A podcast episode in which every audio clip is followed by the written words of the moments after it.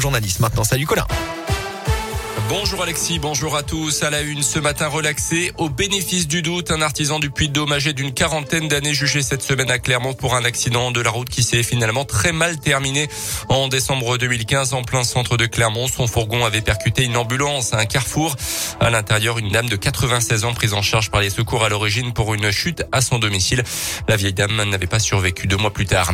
Retour de Ben ce soir dans les rues de l'agglomération clermontoise. La ligne de bus de nuit qui relie les Cézaux au centre-ville de Clermont en passant par la plupart des résidences universitaires. Dès ce vendredi, le, bus reprend donc du service entre 1h et 4h30 du matin, les nuits de jeudi, vendredi et samedi en période scolaire. Un service entièrement gratuit et sécurisé aussi qui transporte environ 15 000 noctambules tous les ans.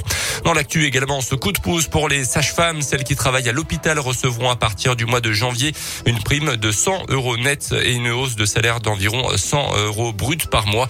Annonce hier du ministère de la Santé, une sorte de rattrapage après l'heure après des revalorisations salariales prévues par le Ségur de la Santé il y a quelques mois concernant d'autres professions médicales.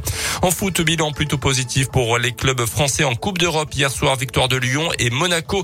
Un match nul pour Rennes et Marseille. Match nul également pour Lille et Paris un peu plus tôt dans la semaine.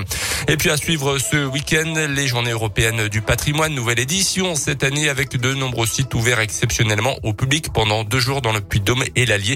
Retrouvez tous les détails sur une carte interactive sur notre site internet radioscoop.com.